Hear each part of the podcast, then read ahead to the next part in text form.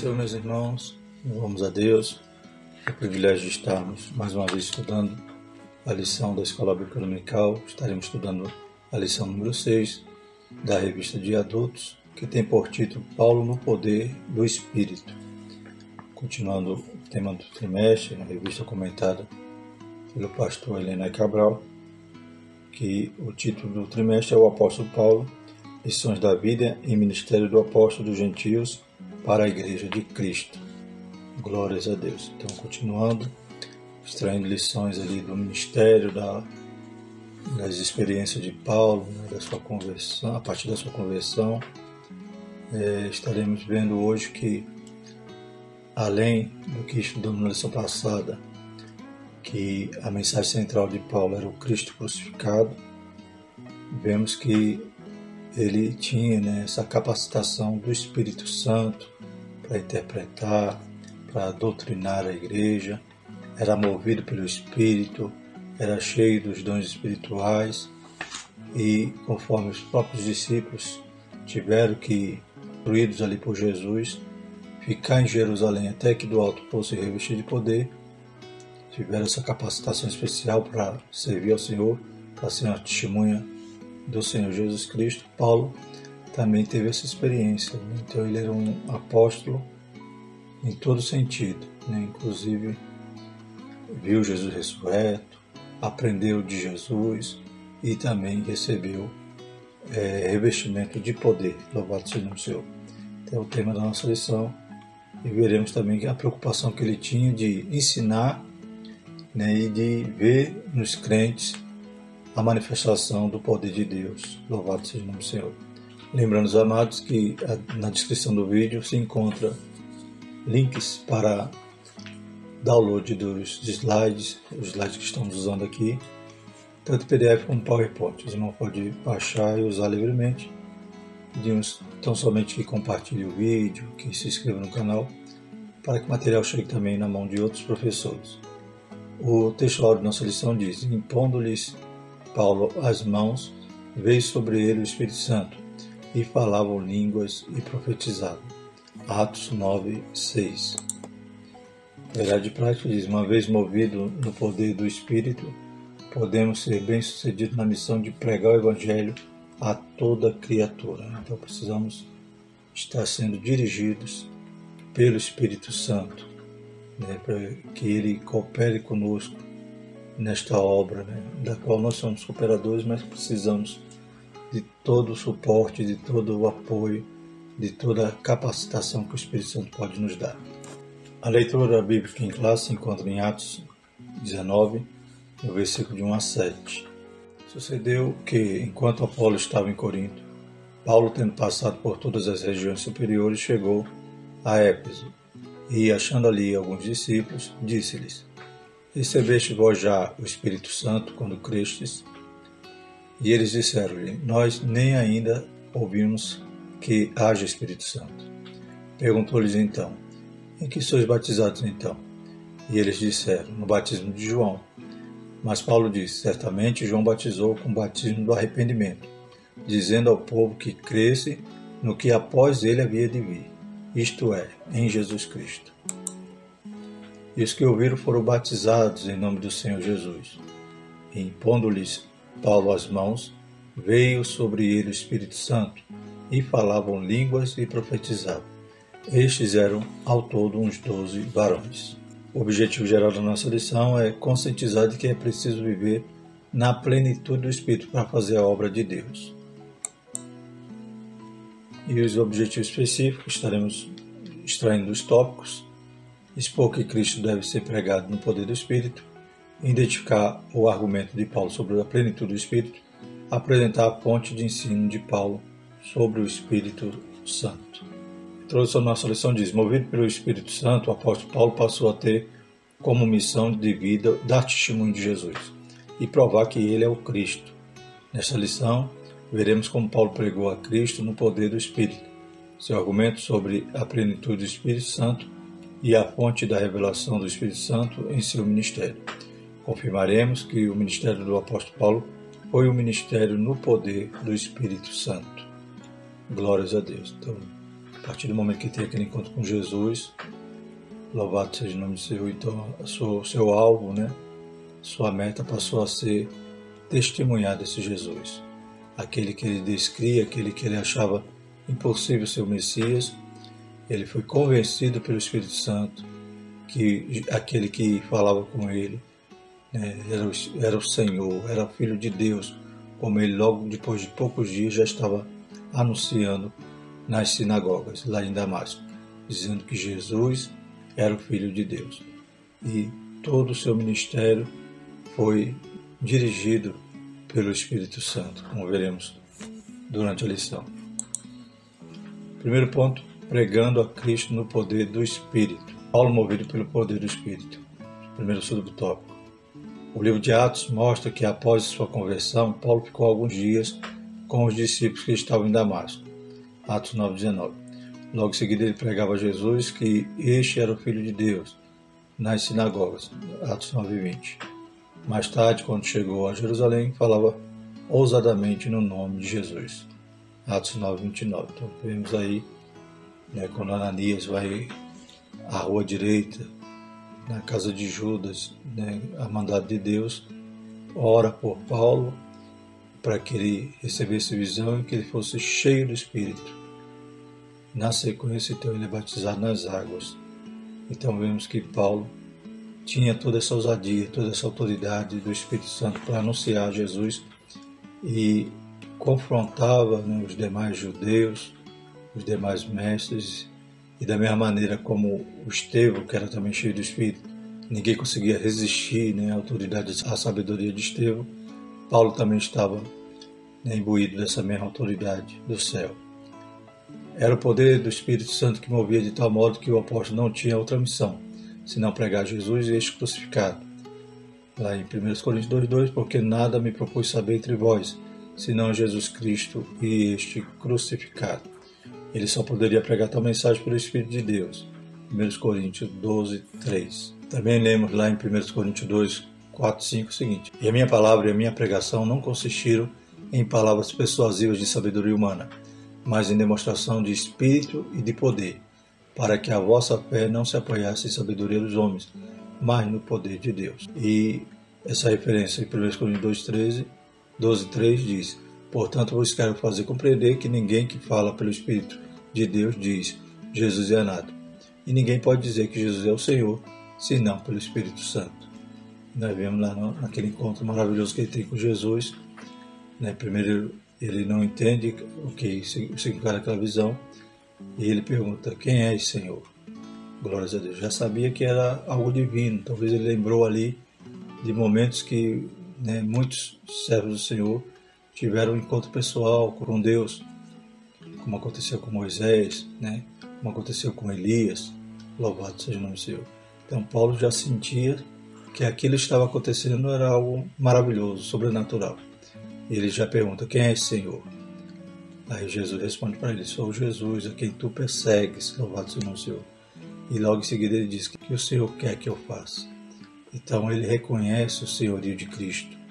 Ele se rende a Jesus ali. Ele reconhece que tudo que ele perseguia era contrário a Cristo, era contrário ao Messias que ele tanto ansiava, que ele tanto almejava. E ele, né, perseguindo, ele daquela forma como ele tratou os servos do Senhor, ele cai por terra ali toda a sua arrogância, toda a sua a sua fúria e ele percebe que ele está diante de Deus, do Filho de Deus, como ele vai anunciar logo em seguida. Louvado seja o nome do Senhor. Então, tudo isso graças ao Espírito Santo que convenceu ele. Né? Ele se converte ali no caminho de Damasco, porque ele é primeiramente convencido pelo Espírito Santo né, a respeito daquela maravilhosa verdade, que Jesus estava à frente, na frente dele, o Messias, que ele imaginou que nunca poderia ter sido Jesus. O Espírito Santo convence ele desta verdade. O caminho de pregação. Depois do estágio no deserto da Arábia por três anos, Paulo voltou a Damasco e daí foi para Jerusalém. Então, o autor aqui coloca os três anos no deserto. É claro que teve esse percurso, né? Damasco, Arábia, Damasco. Nesse período, a partir da sua conversão, então, depois de três anos, só que ele vai a Jerusalém. Supõe-se que ele passou mais tempo na Arábia, no deserto, né, durante esses três anos. Porque em Damasco, toda vez que ele pisava lá, era perseguido, a ponto de ter que sair da cidade, né, é, sendo baixado num cesto pelos muros da cidade, porque os portões estavam ali cerrados, os guardas vigiavam para prender Paulo. Então, provavelmente, Damasco era só percurso rápido. Não teve uma recepção calorosa, porque os cristãos de Jerusalém, inclusive os apóstolos, ainda temiam a presença do antigo Saulo de Tarso. Atos 9, 26 e 27 diz: E quando Saulo chegou a Jerusalém, procurava ajuntar-se aos discípulos, mas todos o temiam, não crendo que fosse discípulo. Então Barnabé, tomando consigo, trouxe aos apóstolos, que lhe contou como no caminho ele vira ao Senhor. E este lhe falara como em Damasco falara ousadamente no nome de Jesus. Com alguma reserva, ele foi acolhido na igreja mãe e todos ouviram seu testemunho. E sem se intimidar, ele pregava ousadamente para os judeus e gregos na cidade. Entretanto, Paulo recebeu uma revelação de que deveria sair de Jerusalém. Ele sai, é levado até Cesareia, é acompanhado pelos discípulos, e depois ele volta para Cilícia e Tasso, a sua terra natal. Fica por lá em um período determinado até que Barnabé vai buscá-lo quando os crentes então começam a se converter em Antioquia, o número cresce e Barnabé então, dirigido também pelo Espírito Santo, vai buscar Saulo de Tarso para ajudar a discipular aquela igreja nascente. E o discipulado foi tão efetivo, foi tão proveitoso que a Bíblia vai dizer que foi o primeiro lugar que os crentes foram chamados cristãos, que significa né, pequenos cristos, ou seja, eles davam testemunho e viam na vida deles, né, como diz a palavra, não vivo mais eu, mas Cristo vive em mim. Então, isso se cumpria ali na vida dos crentes de Antioquia. Aquela igreja cresceu muito e realmente se tornou, inclusive, agência missionária, né? Dali que saem as viagens missionárias. Terceiro subtópico, Paulo e as duas viagens missionárias.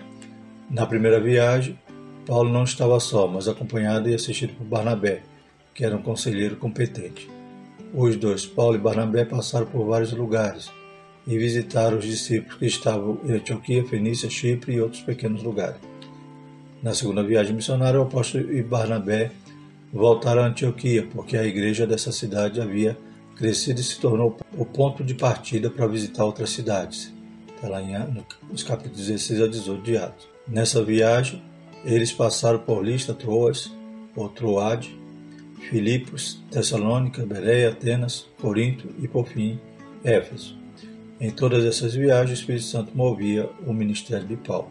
Desde a primeira viagem, quando o Espírito Santo, né, lá havia vários doutores em Antioquia, o Espírito Santo né, orienta eles se separarem a Paulo e Barnabé para essas viagens missionárias. Glórias a Deus. O autor cita aqui duas viagens, mas é, é claro que teve a terceira viagem, além da viagem é, quando Paulo é preso e é levado até Roma. Então temos aqui a, o mapa da primeira viagem, de Antioquia, ele passando por Salamina, Pafos, Perge, Antioquia da Psídia. Então ele vai e depois volta confirmando ali os, os crentes. A segunda viagem é um percurso maior, né, e de Antioquia ele vai agora né, via terrestre até Tasso, Perge, Debe, Listra, Icônio, Antioquia da Psídia e Troade. Em Troade, é lá em Atos 16, que ele tem uma visão, em Atos 16, 6, 10, a visão que era para ele atravessar para Macedônia, né? ele tinha talvez o intuito de continuar nessa região e retornar, mas o, a visão, né? o Espírito Santo é, move ele para ir até a Macedônia, como diz aqui em Atos 16, 6 a 10. E passando pela Frígia e pela província da Galácia, foram impedidos pelo Espírito Santo de anunciar a palavra na Ásia. Então sempre era guiado, né? ele obedecia à voz do Espírito.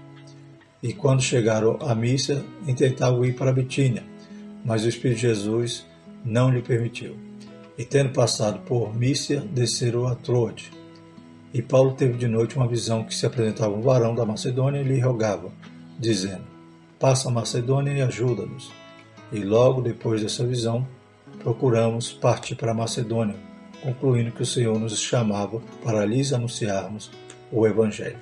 Né? Então ele obedece e a principal cidade da Macedônia, né, que ele chega, Filipos, e nós conhecemos então que ali né, ele começa evangelizando ali para aquelas mulheres que estavam naquela, na beira do rio, Lídia, entre outras, e aquelas mulheres se convertem. E depois também lembramos que em Filipos ele expulsa o espírito de adivinhação de uma jovem, e os seus senhores ficam com raiva e lançam ele na prisão. Mas lá na prisão, Deus ainda tinha um plano né, de salvar o carcereiro e sua família. Então nós conhecemos essa história, né, que à meia-noite, Paulo e Silas, então oravam e cantavam, louvado seja o nome do Senhor, até que veio o terremoto, abalando e abrindo as cadeias.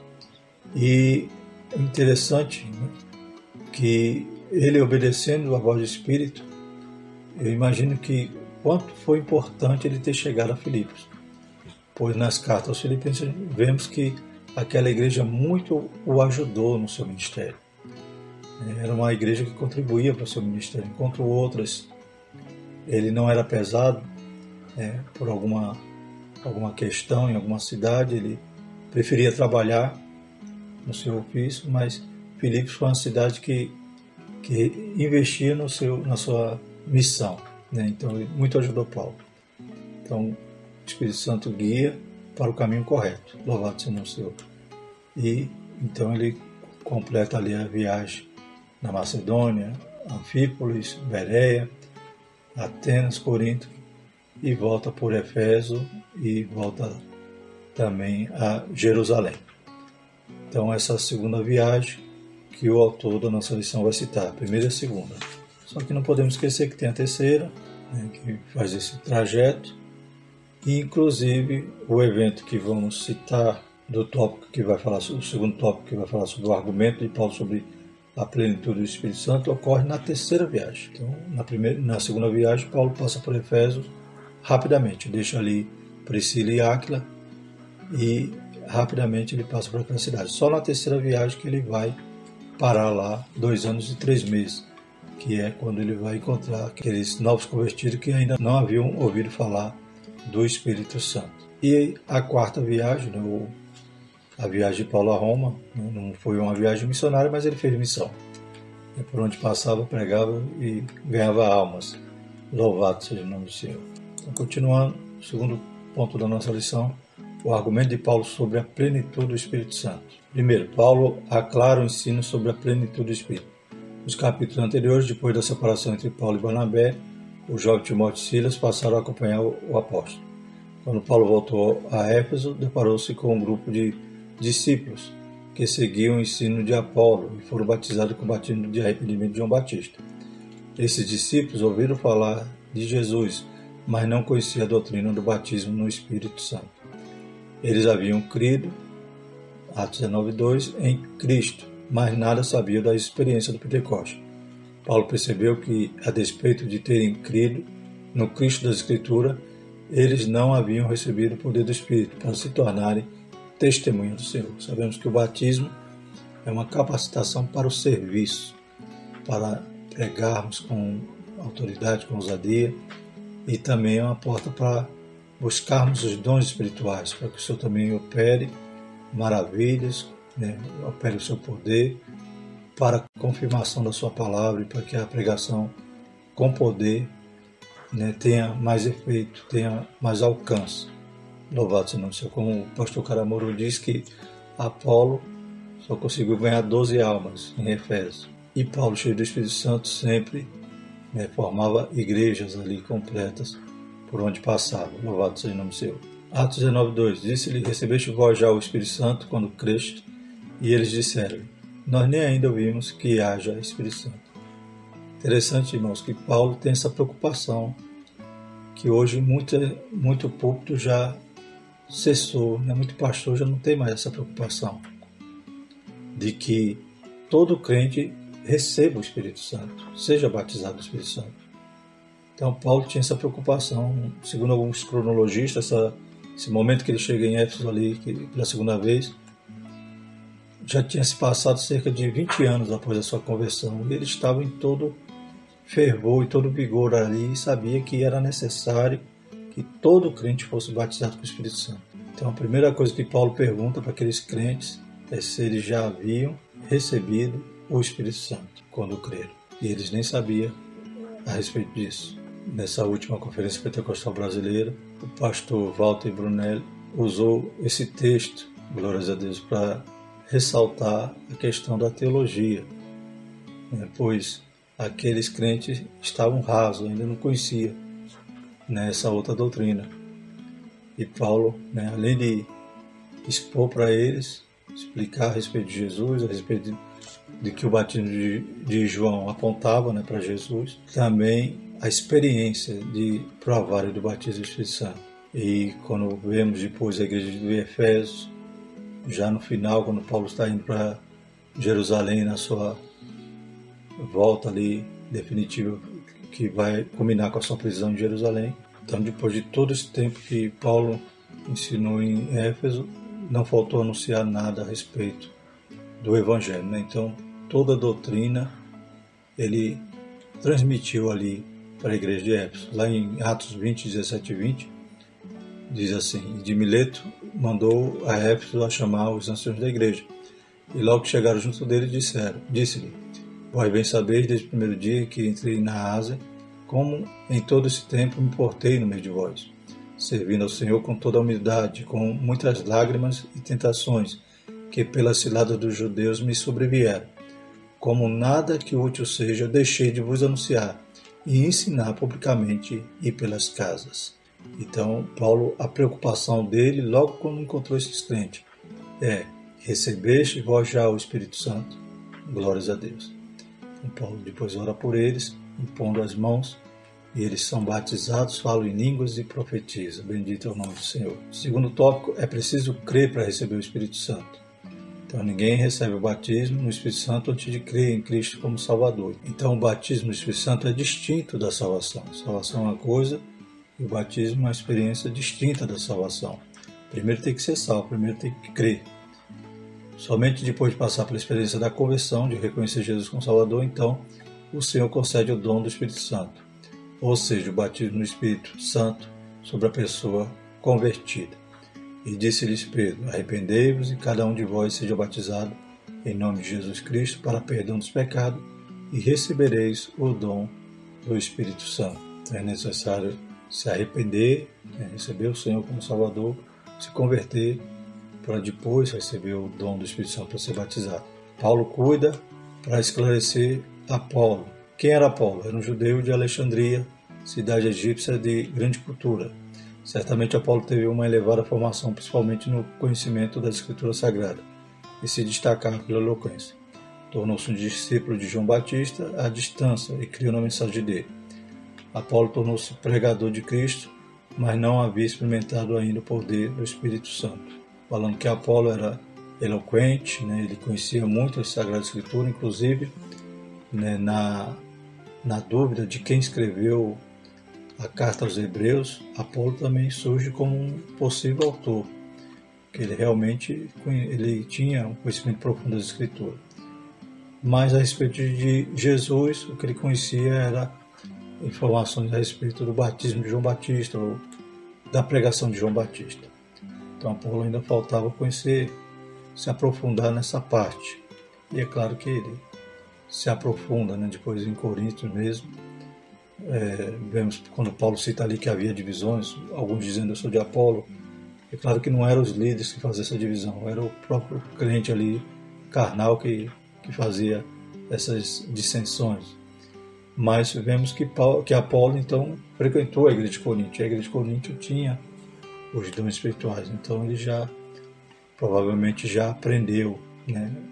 Ele teve essa oportunidade de aprender fez discípulos em Efésios, quais eram fiéis à sua mensagem. Então, algo que o, o pastor Daniel Dutra cita, e realmente não encontramos aqui, é a base bíblica para esse último ponto, que diz o seguinte: quando Paulo enviou Aquila e Priscila para Éfeso, tinha por objetivo orientar Paulo acerca do Espírito Santo. Antes que o apóstolo chegasse a Éfeso, Paulo foi para Corinto. Então, esse, essa motivação né, de Paulo ter enviado Acre e Priscila para essa missão específica. Então não temos isso no texto. Lá em Atos 18, 24 25 diz o seguinte: E chegou a Éfeso um certo judeu chamado Apolo, natural de Alexandria, varão eloquente e poderoso na Escritura. Este era instruído no caminho do Senhor e fervoroso de espírito. Palavra ensinava diligentemente as coisas do Senhor, conhecendo somente o batismo de João. Ele começou a falar ousadamente da sinagoga e quando ouviram Priscila e Áquila o levaram consigo e lhe declararam mais precisamente o caminho de Deus. Embora Priscila e Áquila instrui né, Apolo mais precisamente a respeito do caminho de Deus, Paulo não sabia que Apolo ia chegar ali. Então, eles já estavam ali, Áquila e Priscila. Paulo já tinha deixado eles ali. E Apolo chega depois. Então, não tinha como Paulo orientá-los nesse sentido de já fazer esse serviço. E eles vão então realmente orientá-lo após né, conhecê-lo, após ver que ele só, só conhecia o batismo de João, mas não por ordem de Paulo. Né? Então, nesse ponto que há uma discrepância. Terceiro ponto, a fonte do ensino de Paulo sobre o Espírito Santo aos Efésios. Primeiro subtópico, a Escritura como fonte de revelação sobre o Espírito Santo. Visto que Paulo era o erudito da Escritura, a sua primeira fonte de conhecimento acerca da divindade era a revelação do canon do Antigo Testamento. Então, Paulo né, ele era letrado né, em toda lei, então ele conhecia, ele estudou aos pés de Gamaliel, então ele tinha um profundo conhecimento do Antigo Testamento, da Torá, da Taná. Então, Paulo ele conhecia, mas não entendia que ali falava de Jesus. A partir do momento que ele tem um encontro com Cristo, que ele reconhece que tudo aquilo que achava estranho era realmente o cumprimento das promessas, das profecias, ele, né, ele vai examinar a escritura e vai poder agora interpretar uma outra lente, né, uma lente de que a profecia do Messias tinha se cumprido. E nessa escritura que ele dominava também falava do Espírito Santo. Só que o Espírito Santo ele agia de forma esporádica, né, de forma ele enchia né, algum servo, ele capacitava, como Davi, como Moisés, né, como os artesãos lá no tabernáculo. Então, o Espírito Santo ele agia de forma esporádica, ele não, ainda não era derramado sobre toda a carne. Então, sua compreensão sobre Deus era monoteísta, tanto quanto todos os demais judeus. Então, era uma dificuldade do judeu entender também que o Espírito Santo era uma pessoa, né? que o Espírito Santo fazia parte da Trindade. Então a ideia da Trindade era complicada para o judeu entender, mas Paulo, pelo Espírito Santo, ele compreende tudo. Então ele diz que a sua, a sua pregação não consistiram de palavras persuasivas de sabedoria humana, mas em demonstração de espírito e de poder. E a doutrina da Santíssima Trindade, mais especificamente a pessoa do Espírito Santo, estava presente no Antigo Testamento de forma subjetiva. Então o Espírito agia, mas eles não entendiam, achavam que o Espírito Santo era apenas a presença de Deus, mas no Novo Testamento é que isso fica claro, desde o batismo de Jesus, quando há né, então as três pessoas ali no ato ali do batismo de Jesus. Segundo tópico, o Pentecostes como fonte de revelação do Espírito Santo. Né? Então, cumprimento da promessa ali de Joel. Então, demonstra ali o Espírito Santo e depois toda a doutrina de pneumatologia podemos compreender né, mais claro a partir dali, a partir do momento que Pedro, por exemplo, enfatiza ali que Ananias e Safira não estava mentindo a ele, mas mentindo ao Espírito de Deus. Então a gente vai ver que o Espírito sente, o Espírito tem ciúme, o Espírito fala. Então toda a pneumatologia a gente pode compreender mais claramente no Novo Testamento. A segunda fonte reveladora do Espírito Santo era a experiência vivida pelos atos pelos apóstolos no dia de Pentecostes. Atos 2,4 diz: E todos foram cheios do Espírito Santo e começaram a falar em outra língua, conforme o Espírito Santo lhe concedia que falasse. Em seguida, a sua própria experiência, quando foi cheio do Espírito Santo depois da conversão. Atos 9,17 Ananias foi e entrou na casa, impondo-lhe a mão, disse: Irmão Saulo, o Senhor Jesus, que te apareceu no caminho por onde vinhas, me enviou para que tornes a ver e seja cheio do Espírito Santo. Então, como estudando na lição passada, na narrativa de Lucas, ser cheio do Espírito Santo, como vemos aqui em Atos 2,4 e em Atos 9,17, é sinônimo de ser batizado com o Espírito Santo. Já nos textos paulinos, essa, essa expressão cheia do Espírito Santo tem uma outra conotação, um outro significado. Se o Antigo Testamento mostrava o Espírito Santo de forma subjetiva, o Novo Testamento, em especial o Pentecoste, revela a atuação do Espírito Santo de maneira objetiva e clara, como Jesus disse. Né? Ficar em Jerusalém até que do alto sejais revestido de poder. Então, as características do Espírito Santo ficam bem claras no Novo Testamento. Embora no Antigo ele já operava, glórias a Deus, desde a criação. Louvado seja Deus. Terceiro subtópico, Paulo ensina acerca do Espírito Santo aos Efésios. Ao ensinar sobre o Espírito Santo aos Efésios, Paulo não desfez a mensagem de João Batista, nem a de Apolo. Pelo contrário, o apóstolo fortaleceu a mensagem de João Batista e revelou Cristo profetizado por João exatamente como que havia de vir. Atos 19:4, mas Paulo disse: certamente João batizou com o batismo do arrependimento, dizendo ao povo que cresce no que após ele havia de vir, isto é, em Jesus Cristo, né? aquele que ia batizar com o Espírito Santo e com fogo. A seguir, Paulo anuncia sobre o Espírito Santo aos Efésios, os quais recebem a mensagem que havia sido consumada no dia de Pentecostes. Então ora por eles, impõe as mãos sobre as suas cabeças, e o Espírito Santo é derramado como chuva abundante sobre todos e começaram a falar em línguas e profetizar. Aí é outra referência né, no livro de Atos, que demonstra a evidência inicial do batismo do Espírito Santo, que é o falar em línguas. Não só falar em línguas, mas também, além disso, ainda profetizar, né, provar ali o dom de profecia. Iniciou-se um grande avivamento na igreja de Éfeso. Lá em Atos 19, 19 20 diz: Também muitos dos que seguiam artes mágicas trouxeram seus livros e os queimaram na presença de todos e feita a conta do seu preço, acharam que montava a 50 mil peças de prata. Assim a palavra do Senhor crescia poderosamente e prevalecia. Então houve um avivamento ali em Éfeso. Né? Então era necessário. Interessante é isso, que esse, revestimento de poder é para capacitar para esse serviço, para que a, igreja né, ela tenha esse impacto no meio ali do povo. Louvado seja o nome do Senhor.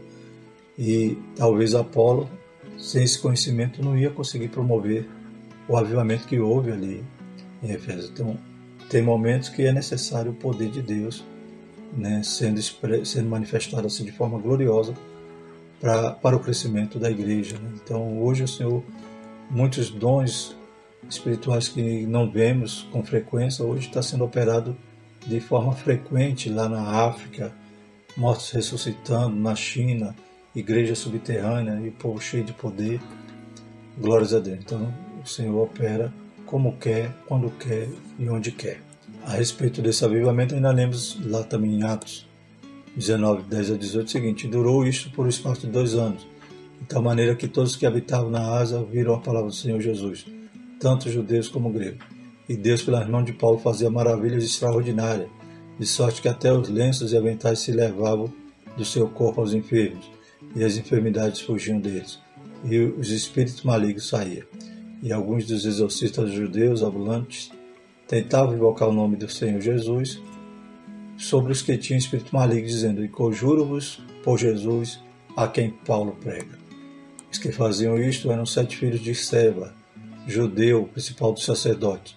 Respondendo, porém, porém, o espírito maligno diz: Conheço a Jesus e bem sei que é Paulo, mas vós quem sois?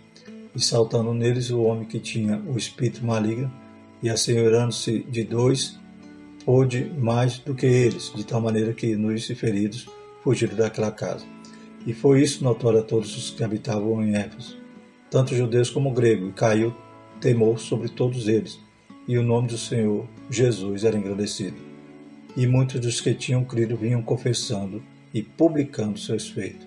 Então havia muitos sinais, muitas maravilhas, e aqueles que iam tentar falsificar acabaram apanhando e saíram correndo nus, porque o espírito maligno lhe disse: Eu conheço Jesus, conheço Paulo, mas vós quem sois? Então, aqueles sinais maravilhosos fizeram com que muitos se converteram, até os, né, aquela cultura né, de, de mágicos, né, eles deixaram essa arte e queimaram seus livros na presença de todos. Então, essa experiência levou os discípulos de Efésios a anunciar Jesus como Salvador e fez a igreja crescer. Nesse tempo, sinais e prodígios foram marcas externas da presença e do poder do Espírito Santo na vida da igreja. O Espírito Santo agiu de forma poderosa na vida de Paulo. Desde a conversão, como nós todos também só nos convertemos graças ao Espírito Santo que nos convenceu, glórias a Deus que quebrantou ali, fez a pedra que havia no nosso coração ser esmiuçada, louvado seja o nome do Senhor, aleluia. E Paulo, orientado, obedecendo a voz do Espírito, sendo, sendo comissionado, sendo separado, tudo através do Espírito Santo. E pregavam uma palavra que não era persuasível com sabedoria humana, mas em espírito e poder. Louvado seja o nome do Senhor. E os sinais acompanharam Paulo, né? acompanham os que creem e acompanharam a vida de Paulo, que era cheio do Espírito, cheio dos dons espirituais, para fazer essa obra. E nós carecemos. E como já falamos, né, cabe também a cada líder, a cada pastor ter essa preocupação e perguntar para aquele que ele está ensinando, discipulando, apacentando, perguntar: já recebeste o Espírito Santo? Se não recebeu ainda, aprenda o que é e, busque e receba, porque é isso hoje, nesses últimos dias. Conclusão: no poder do Espírito, o apóstolo Paulo, além de realizar curas e milagres em nome de Jesus, levou a igreja em Éfeso a espalhar o Evangelho de Cristo. À luz desse exemplo, precisamos resgatar a simplicidade da fé cristã, buscando sinais que demonstram o poder do Espírito Santo hoje. Glórias a Deus. Bendito seja o nome do Senhor. Louvamos a Deus por essa lição maravilhosa. Na próxima lição vamos estudar Paulo, o plantador de igreja. Oh, glória. Aleluia. Vamos orar e agradecer ao Senhor por esse momento. Maravilhoso Deus, mais uma vez somos gratos, te pedindo, Pai, uma graça especial na vida de cada um que está assistindo esse vídeo. Deus Santo continua abençoando a igreja, derramando suas ricas bênçãos, Pai. Aleluia. Que o seu dom, aleluia, esteja, Pai, na vida de cada aluno, cada professor. Pai, desperta, Pai, cada um para ir para a tua, tua casa, para aprender de Ti. Senhor, vai movendo, Pai. Aleluia. Que teu Espírito Santo possa fazer uma obra especial na vida da tua igreja. Em nome de Jesus nós te pedimos tudo isso e te agradecemos. Amém. Que a graça do Senhor, o amor de Deus, a consolação do Espírito Santo seja conosco hoje e para todo sempre. Amém.